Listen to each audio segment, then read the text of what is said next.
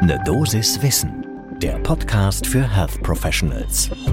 Die Videosprechstunde zwischen Ärztin und Patientin, die ist während der Corona-Pandemie zur Selbstverständlichkeit geworden. Vor der Pandemie waren es gerade einmal 3000 Sprechstunden in einem Jahr, während der Pandemie auf einen Schlag 1,4 Millionen in einem Halbjahr. Darum geht's heute in Ne Dosis Wissen. Und damit guten Morgen und willkommen. Hier geht's werktags ab 6 Uhr in der Früh um Themen, die für euch im Gesundheitswesen interessant sind. Ich bin Dennis Ballwieser, ich bin Arzt und Chefredakteur der Apothekenumschau und ich präsentiere euch eine Dosis Wissen im Wechsel mit meiner Kollegin Laura Weißenburger. Heute ist Mittwoch, der 7. Dezember 2022. Ein Podcast von gesundheithören.de und Apothekenumschau Pro. Videosprechstunden sind auch in dieser auslaufenden Corona-Pandemie aus der ärztlichen Praxis nicht mehr wegzudenken, weil sowohl die Kolleginnen in der Praxis, sowohl in der Ambulanz als auch die Niedergelassenen, als auch die Patientinnen und Patienten die Vorzüge der Videosprechstunde kennen und schätzen gelernt haben. Auf beiden Seiten ist während der Pandemie so eine Hürde abgebaut worden, ob das überhaupt funktionieren kann. Und viele haben entdeckt, wie leicht das gehen kann, einmal kurz Kontakt zu einer Ärztin oder einem Arzt zu haben, Dinge mit Ärztinnen und Ärzten, die man schon kennt oder auch die man noch nie gesehen hat, in einer Videosprechstunde klären zu können und teilweise zum Beispiel in der Psychiatrie und Psychotherapie, auch in der psychologischen Psychotherapie, komplett in der Videosprechstunde durchführen zu können. Das lohnt einen genauen Blick zum ersten Kaffee des Tages.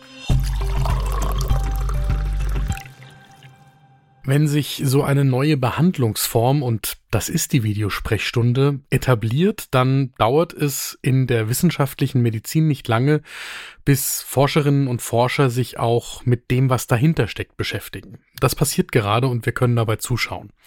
Wir haben für diese Folge mit Beate Ditzen gesprochen vom Institut für medizinische Psychologie am Universitätsklinikum Heidelberg die leitendes Mitglied der Arbeitsgemeinschaft Psychosoziale Aspekte in der digitalen Medizin ist. Und das ist eine Arbeitsgemeinschaft der Deutschen Gesellschaft für medizinische Psychologie.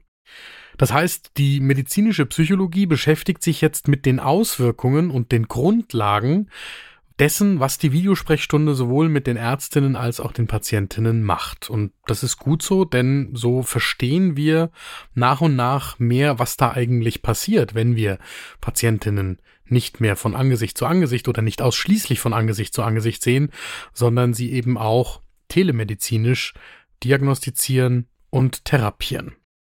Ich habe schon gesagt, 2019, da waren es gerade einmal 3000 Videosprechstunden unter allen gesetzlich Versicherten in Deutschland.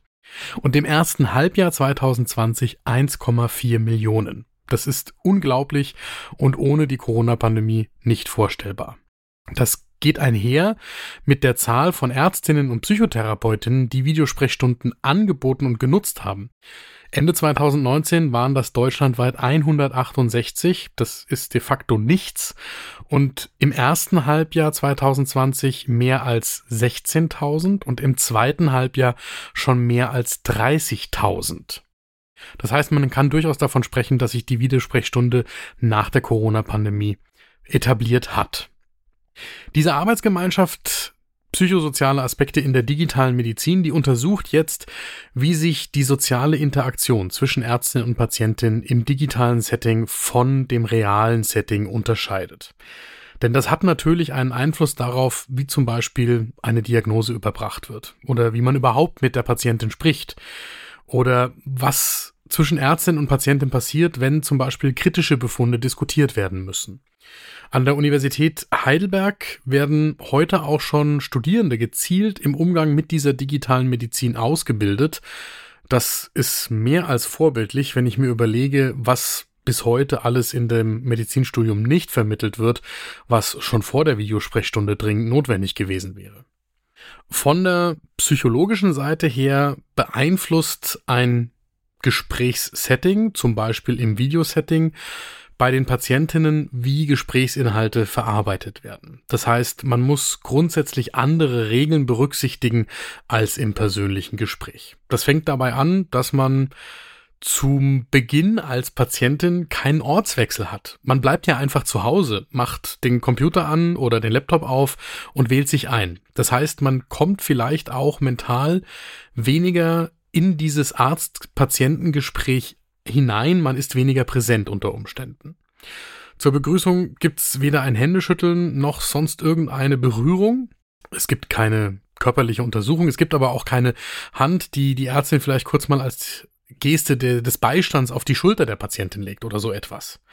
Insgesamt fehlt viel von der nonverbalen Kommunikation. Informationen, die wir Ärztinnen und Ärzte zum Beispiel aus Körperhaltung, Handbewegungen oder auch dem Geruch einer Patientin oder eines Patienten ziehen, das ist alles nonverbale Information, die komplett wegbleibt.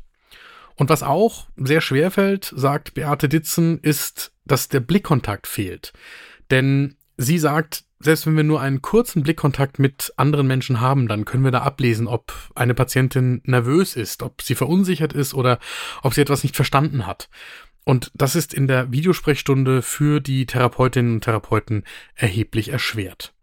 Was dann fatal wird, das ist eine Warnung von Beate Ditzen, ist, wenn man selbst unter Zeitdruck arbeitet. Weil das kann im flüchtigen persönlichen Kontakt gut gehen, da kriegt man all diese Informationen nebenbei mit, aber im Videokontakt muss man sich das in Ruhe im virtuellen Raum erarbeiten.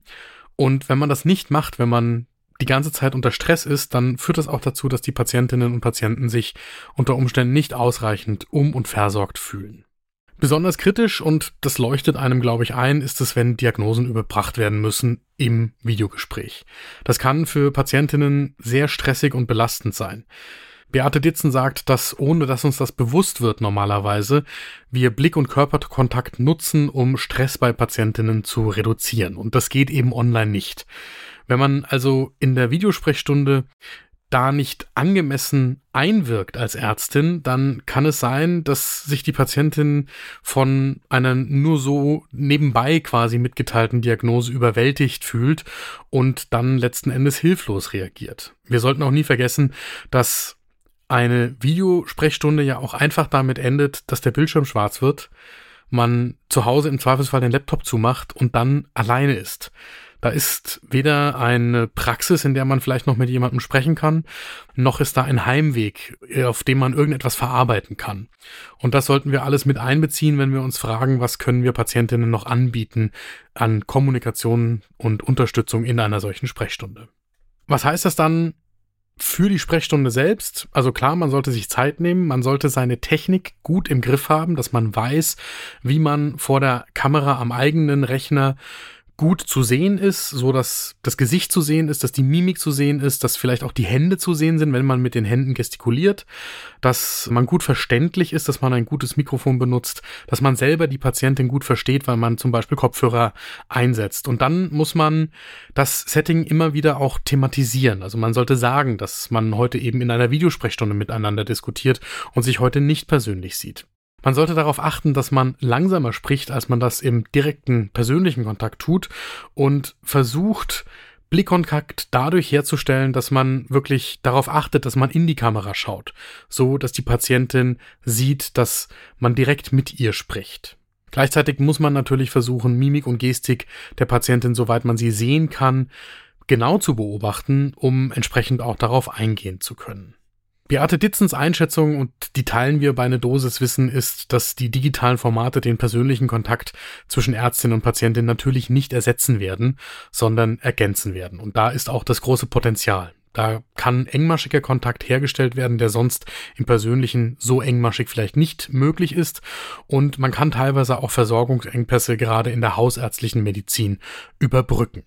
Und klar ist aber auch, dass nicht alle gesundheitlichen Probleme sich wirklich für virtuelle Formate eignen. In den Shownotes haben wir noch einiges für euch zusammengepackt zu den jetzt gültigen neuen Videosprechstundenregelungen seit April 2022 und auch ein Paper der Arbeitsgemeinschaft für diese psychosozialen Aspekte der digitalisierten Medizin, für die dies genauer interessiert. Das war eine Dosis Wissen für heute. Die nächste Folge gibt's morgen ab 6 Uhr in der Früh. Und wenn euch diese Folge gefallen hat, dann folgt uns doch. Ein Podcast von gesundheithören.de und Apothekenumschau Pro.